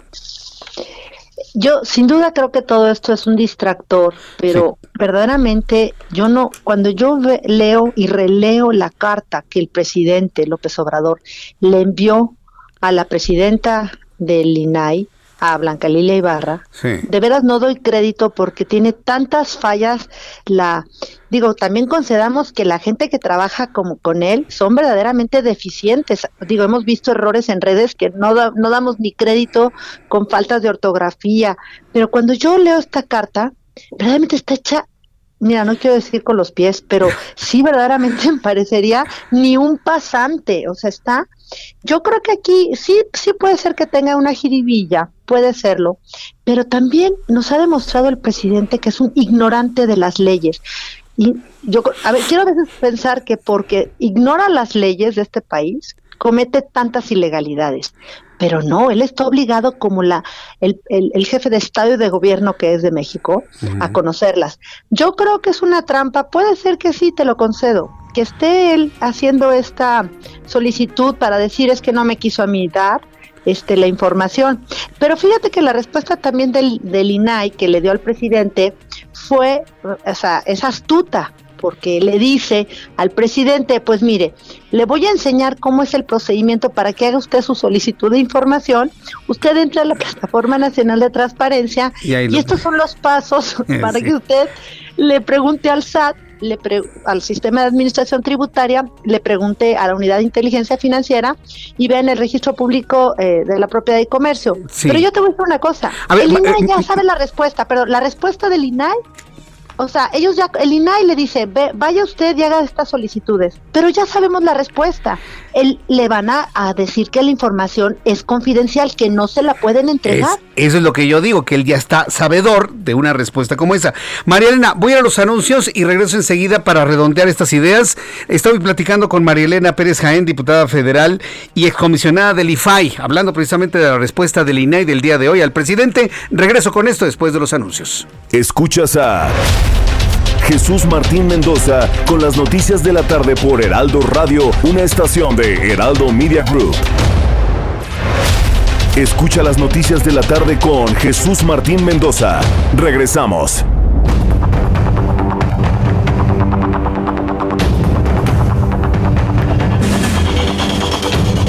Son las siete y media, las 19 horas con 30 minutos. Agradezco muchísimo estos minutos que me esperó Marielena Pérez Jaén, diputada federal, excomisionada del IFAI, activista. Bueno, pues estábamos hablando, Marielena, que, que pues podría existir la posibilidad de una jiribilla ahí para mostrar a un INAI sin una resolución favorable al ciudadano presidente, ¿no? Entonces, yo pienso que algún comentario en ese sentido se va a dar el día de mañana, Marielena. Y seguramente mañana va, va, va, a mencionar en su conferencia matutina que yo digo que utiliza esa tribuna y que el presidente se ha convertido en un sicario de, un sicario de la libertad de expresión, porque, o sea, tira mansalva con el que él no esté de acuerdo. Y yo seguramente mañana va a comentar esto y yo creo que es el, es el momento para respaldar al INAI en, en su respuesta. Y, y, pero quiero mencionarte lo que es muy importante. Bueno, y quiero volver a enfatizar, la locura del presidente no solamente pedir lo de Carlos Loret, sino de familiares y socios. Imagínate, o sea, dice así ampliamente familiares. Yo no sé cuántos familiares tendrá Carlos Loret, pero eso es, eso es de veras una locura pedir toda esta información de particulares que no están sujetos a la ley de transparencia. Bien, ¿Qué está haciendo el presidente con esto? El, el, el, el presidente López Obrador eh, ha estado en una campaña de ataques, en golpeteos, en desacreditar a los órganos constitucionales autónomos. Unos, si como bien lo sabes, hay ocho órganos constitucionales autónomos de los cuales él ya se apropió totalmente con sus este, designaciones, como es la Comisión Nacional de los Derechos Humanos, la Fiscalía General de la República. En el caso del INEGI, pues ya eh, prácticamente quien preside el INEGI es una persona de él, este Banjico pues ya tiene ahí tres y preside ya la junta este la gobernadora de Banjico es gente del presidente ¿cuáles organismos constitucionales no se ha logrado apoderar? El INE, el Instituto Nacional Electoral, el INAI, el Instituto Nacional de la Transparencia, Acceso a la Información Pública y de Protección de Datos, la COFES está haciendo la que se muera porque no ha querido nombrar a la Comisión Federal de Competencia y ni al Instituto Federal de Telecomunicaciones. El presidente de estos organismos que no dependen de ninguno de los poderes, él los está minando en su credibilidad. Seguramente mañana va a salir a atacar al INAI, pero bueno, creo que el, el tema del, de lo que ha sucedido con su hijo y todos los escándalos posteriores que pues son tráficos de influencias, no solamente es la casa en Houston, ya empezaron a salir contratos a Vidanta, este, en fin, todos los contratos a Pemex otorgados a Baker en Hughes, o sea, toda esta, esta corrupción que, que lo está alcanzando, que toda su credibilidad, que él siempre eh, enarboló la bandera de la eh, anticorrupción, y que lo sabemos, Jesús Martín. Acuérdate, desde 2003, cuando yo fui consejera de Transparencia del Distrito Federal, cómo ocultó la información de los segundos pisos y todo lo que pudo. Fue, acuérdate, esa batalla que libramos desde 2003 con él porque quería ocultar y, y mandar a la, a, la, a la oscuridad toda la información de su gobierno. Sí, lo recuerdo, sí. Desde 2003, o sea, él nunca ha sido el mejor aliado de la transparencia, al contrario, es el enemigo número uno de la transparencia. En su momento del Distrito Federal y ahora a nivel este federal y de todos. O sea, él la transparencia le molesta. Y yo lo que sí, ojalá y deseo que el INAI, sí. el INAI sí tiene una facultad. Yo decía eh, el viernes en varias entrevistas que, o sea, el INAI cuando recibiera este escrito le tenía que decir, digo, en otras palabras, pero ahora, pues aquí no es la ventanilla, señor, ni tenemos esas facultades para este solicitar esa información, ni siquiera verificar. O sea, usted no puede pedirle un particular que con base en la ley de transparencia este tenga que mostrar toda esa información. Primero, lo que tiene que hacer ahora el INAI, y yo espero que sí lo haga, porque si Carlos Loret no presenta una denuncia ante el INAI, porque está en todo su derecho Carlos Loret de Mola, de presentar una denuncia en el INAI por la violación a sus datos personales, a su privacidad, a su información. No sabemos si será cierto, pero simplemente ponerlo en la palestra este, de su conferencia matutina, tiene todo el derecho Carlos Loret de interponer una denuncia, pero si no lo hiciese, en el artículo 147 de la Ley General de Protección de Datos Personales en posesión de los sujetos obligados, o sea, de las entidades públicas, el INAI podrá iniciar sus facultades de verificación. Es decir, no se necesita que haya una denuncia por parte de Carlos, sino que de oficio el instituto, cuando cuente con indicios que hagan presumir fundada y motivada la existencia de violaciones a estas leyes. Yo espero que el INAI ya lo haya iniciado. A lo mejor no, no lo van a confirmar, no no lo van a decir porque están obligados a la secrecía en una investigación Sí. de este tipo, porque sí, pero lo que yo espero que de veras el INAI ahí sí se faje los pantalones, no solamente una respuesta como esta, sino que le inicie un procedimiento de verificación al señor Andrés Manuel López Obrador por la violación flagrante, flagrante y además evidente que hemos visto de los datos personales de, de Carlos Lore de Mola, porque si lo hace con Carlos, lo va a hacer con todos. Con cualquiera. Exacto, puede ser contigo, tú que eres una persona crítica, objetiva, un periodista muy reconocido, eres un, un súper periodista, Jesús, y no me gana el- la, la estimación que te tengo, eres un gran periodista. Gracias, Marilena. Mañana dice, pues yo quiero saber cuánto gana Jesús Martín, qué propiedades tiene, su familia, su... Imagínate, es una locura lo que está haciendo el presidente. Entonces, yo digo que el presidente, ahorita lo siento, así es mi, mi, no, y no solamente mía, sino de muchas personas, lo siento descolocado. El presidente ahorita como que perdió la brújula. Lo siento que Carlos Loret con la investigación de toda esta presunta corrupción y ya tan evidente del hijo y de los todo lo que envuelve a las empresas alrededor de su hijo, lo tienen al presidente le pegó en su en su nivel de flotación. Y entonces el presidente ahora su está actuando como un animal herido y en contra de Carlos Loret de su familia y de sus socios y de sus amigos no lo puedo creer. O sea, eh, es, este es noticia internacional. Las locuras que se están haciendo aquí, que está haciendo el presidente de México. Bien, pues Marilena, vamos a ver qué es lo que dice mañana. Yo creo que va a haber mucha mucho elemento para poder comentar la respuesta del INAI.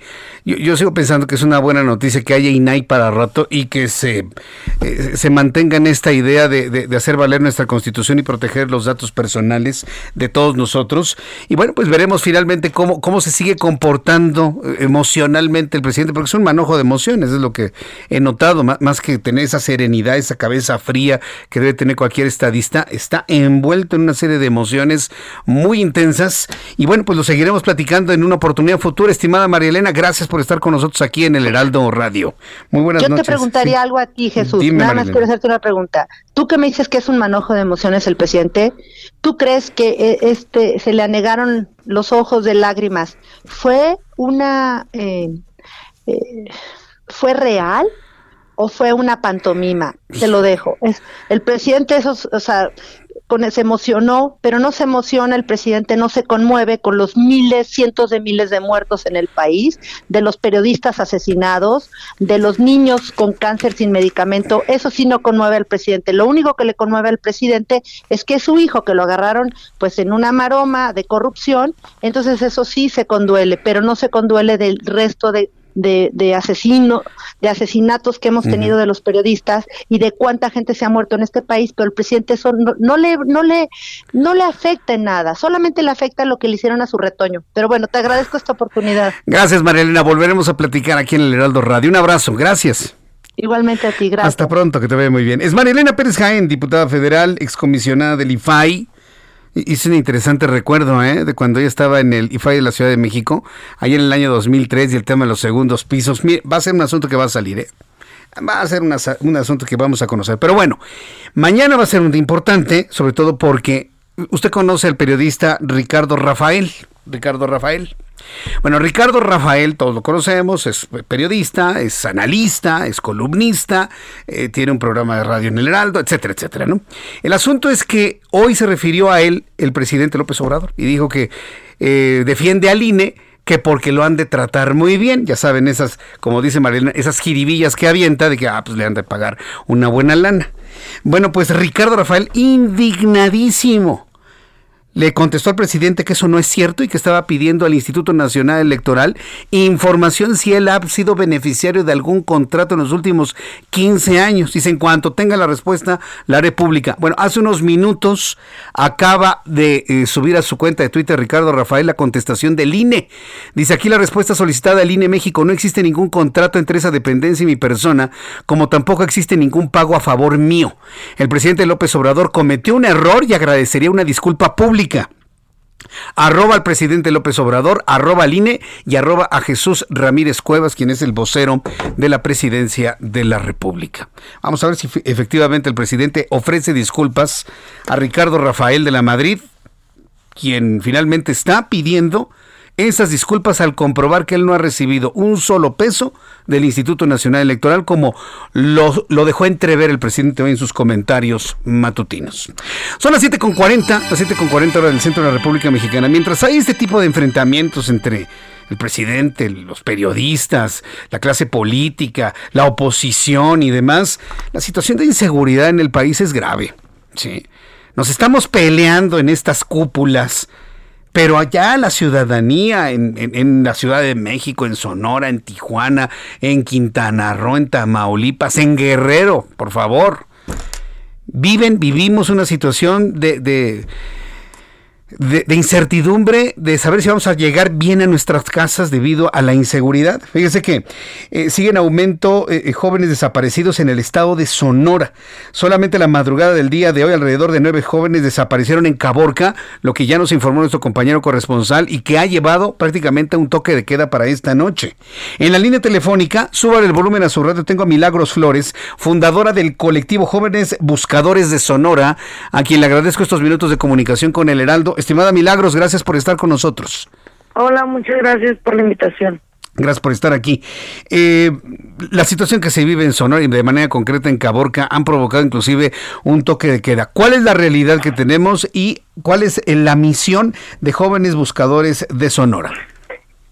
Sí, de hecho es lo que estaba mirando que hay un toque de queda y me estaba eh, me estaba comentando una compañera que en los grupos el presidente municipal de Caborca envió un mensaje pidiéndoles que pues trataran desde las seis a las siete ya no salir de, la calle por pues por lo que hay el peligro que está que están sufriendo el terror que vivieron anoche con la balacera y todo lo que hubo, la desaparición de jóvenes y el asesinato de varias personas. Ahora, eh, eh la organización, el colectivo que ustedes tienen, jóvenes buscando, buscadores de Sonora, ¿cuál, ¿cuándo se fundaron? ¿Cuáles son sus actividades? ¿Y qué es lo que esperan encontrar o quiénes esperan encontrar? Coméntenos, por favor. El colectivo se creó el 3 de enero del 2022, eh, recientemente fue creado, ya hemos trabajado en búsquedas en el estado de Sonora, hemos estado en hallazgos, de hecho, por parte del colectivo, y pues más que nada nuestra nuestro propósito es crear la sensibilización en los jóvenes. De hecho pues ayer mismo lo estábamos lo estaba platicando con una periodista en de que pues desgraciadamente la mayoría de las personas desaparecidas en el estado son jóvenes y pues otra vez lo volvimos a comprobar. Nueve jóvenes desaparecidos en menos de 24 horas Ahora, ¿dónde buscar? Esa es la pregunta. ¿Cómo y dónde buscar? Hemos estado buscando en Hermosillo, Nogales, eh, Guaymas, eh, Caborca, y pues nos vamos a estar distribuyendo por todo el estado. Vaya, apoyo de las autoridades, trabajan al margen de las autoridades, hay comunicación. ¿Qué hay en ese punto? No hay comunicación con las autoridades, de hecho hay pleito con las autoridades a falta de que no hacen el trabajo que deberían de hacer porque el trabajo que hacen los colectivos es el trabajo de las autoridades, principalmente de la Fiscalía, tanto de las investigaciones como de búsqueda, de la Comisión Estatal de Búsqueda, de la Comisión Nacional de Búsqueda y ninguna de las instituciones hace su trabajo. Bien, pues eh, Milagros Flores, pues deseamos éxito en la búsqueda y por lo pronto, bueno, pues este, en este momento, ¿cómo se encuentra Caborca, ¿ya, ¿ya saben que están totalmente encerradas las personas en esta recomendación de toque de queda? Pues yo, yo pienso a mi ver que en igual de un toque de queda el presidente hubiera hecho una reunión con la fiscalía, principalmente con el gobernador del estado, con la fiscalía y hubieran juntado al gobierno que además se pudiera para buscar a los a los muchachos que están desaparecidos porque ahorita eso es la prioridad las nueve personas que se dice están desaparecidas porque deben de salvaguardar su vida. Bien, Milagros, agradezco mucho estos minutos de comunicación con el auditorio del Heraldo. Estamos en comunicación, en solidaridad y atentos de la información que genere este colectivo. Muchas gracias, Milagros. Muchas gracias a ti. Sigue en aumento jóvenes desaparecidos en el estado, imagínense. Se les desbordó, ¿eh? Se les desbordó el problema y de qué forma. 15 minutos y serán las 8 de la noche. ¿Puede usted creerlo? Ya estamos en la recta final de nuestro programa el día de hoy. La Secretaría de Salud ha dado a conocer los datos de COVID-19 para este día. Ya se los adelanté en el resumen de la hora. Para las personas que me acaban de sintonizar, les informo. En las últimas 24 horas se han registrado 23.096 contagios de COVID-19. Sí, contagios de coronavirus. Que qué sepa, pues sepa, la verdad, no sabemos. O sea, puede ser cualquiera, ¿no? Desde el virus ancestral, beta, gamma, delta, Omicron, que es el, más comentado últimamente, 5.344.840, ¿no?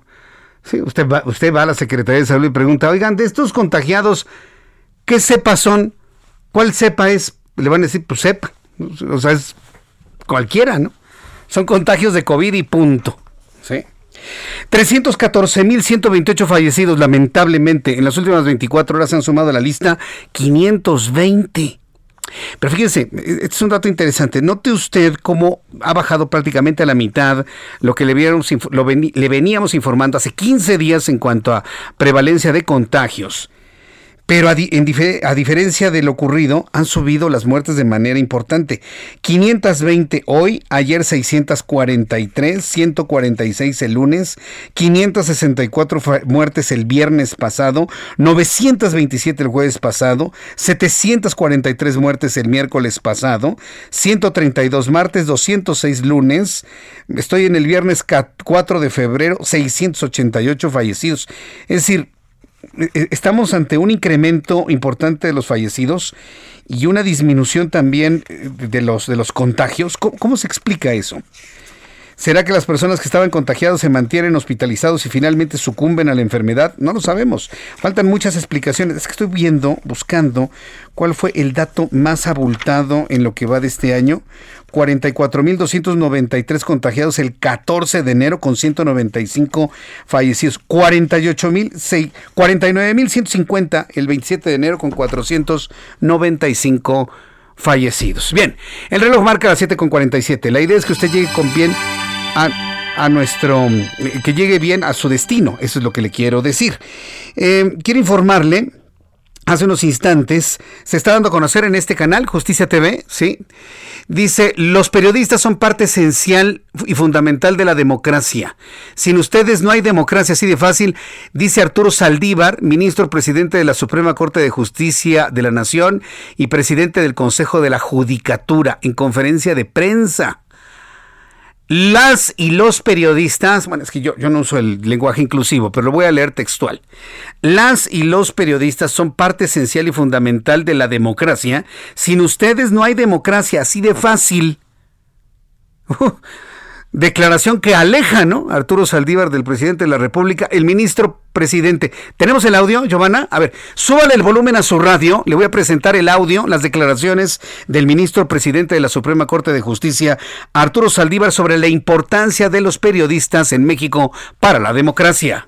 En una democracia, la labor de las y los periodistas es esencial. Informar a la población de todo lo que sucede Generar un debate robusto e informado es fundamental para que las libertades puedan ejercerse. Por ello, las y los periodistas son parte esencial y fundamental de la democracia. Sin ustedes, no hay democracia. Así de fácil. Vaya, yo creo que mañana la conferencia matutina López Obrador va a durar cuatro horas, ¿no? De todo lo que tiene que responder, dijo. Nada más ahí se los dejo. No, no, bueno. A ver. Se fueron a la yugular de Santiago Krill Miranda porque se le ocurrió a Santiago Krill escribir un tuit, ¿sí? En donde se solidarizaba con un periodista en particular y con todo el gremio periodístico. Se le fueron a la yugular. A ver, a los seguidores de López Obrador y de Morena, váyanse a la yugular del ministro presidente de la Suprema Corte de Justicia de la Nación, los quiero ver. A ver. No, pues con todo lo que tiene que contestar mañana, no, va a acabar la, mañanera cuando empiece el programa de televisión, ¿no? Allá como por las 2 de la tarde, para todo lo que tiene que, que contestar. Se, ha acumulado, y digo, no es para menos, no es para menos, ya, ya hablando muy en serio. Todo ese tipo de reacciones tienen que ver con esta animadversión, con este cúmulo de, de emociones. Fíjese que este concepto, ¿sí? Eh, se, lo, se lo escuché al doctor Newman, para las personas que, que, están pendientes también del canal de mi querido amigo, este, mi querido maestro Carlos Alarraqui, ¿sí? Eh, con, el doctor Newman, él hacía un análisis que me parecía extraordinario, ¿no? Que hoy la razón, la legalidad, prácticamente están en un segundo plano que prácticamente toda la clase política está en una vorágine de emociones donde las emociones están al servicio del poder y el poder al servicio de las emociones, y esa es la razón por la cual un personaje tan importante como es el presidente de la República tiene ese tipo de reacciones. Entonces, eh, me parece que esto aplica perfectamente bien. Y todas las contestaciones que requerirán una opinión el día de mañana son producto de esas emociones desbordadas que se están dando en la política mexicana. Amanda Bautista Rodríguez es nuestra corresponsal en Michoacán. En la orfandad de 30 mil niños y niñas, consecuencia de la pugna entre bandas del crimen organizado en Michoacán. Oye, qué dato, ¿eh? Qué dato tan dramático, Amanda Bautista. Adelante con tu información. ¿Qué tal? Muy buenas noches. Eh, con gusto de saludarte e informarte que en los últimos meses, como producto de la guerra entre organizaciones delictivas en la zona de la Tierra Caliente y Costa Sierra de Michoacán, han dejado un saldo de 30 mil huérfanos, así lo aseveró Marco Antonio Tinoco, presidente de la Comisión Estatal de Derechos Humanos. Comentó que desde la Comisión de Derechos Humanos tratan de atenderlos, tratan de canalizarlos hacia algunas instituciones como el DIF o los propios municipios de estas zonas precisamente afectadas para que estos eh, niños y estos adolescentes sean atendidos. También comentó este funcionario y alertó a las autoridades del gobierno del Estado y al gobierno federal que esta población infantil eh, de estas regiones dejó también ya de acudir a las escuelas y una situación que cada día se vuelve más eh, frecuente y como normal entre la sociedad de esta zona y que son precisamente una población que luego está sin hacer alguna actividad, desarrollar absolutamente ninguna eh, función laboral y que es la población que luego eh, eh, son utilizados por el crimen organizado eh, para que luego llevárselos a sus filas precisamente. Y ante el éxodo de la población y de también de niños y niñas en la orfandad y las desapariciones forzadas, comparó las condiciones de vida de los municipios terracalenteños con las que se atraviesan en la franja de Gaza y Cisjordania. Así lo comentó el presidente de la Comisión Estatal de Derechos Humanos aquí en Michoacán, quien aseguró que según sus las cifras que ellos tienen, durante el último año y medio se han desplazado por la violencia entre 30 mil a 60 mil ciudadanos de municipios como Tepalcatepec y Aguililla, población que encontró una nueva residencia en municipios como Uruapan, Zamora y Morelia, pero también señaló que una alta población de esta precisamente del, del éxodo se va hacia Tijuana y que en esta última localidad dijo que un 60% de las personas en movilidad son precisamente de origen michoacano.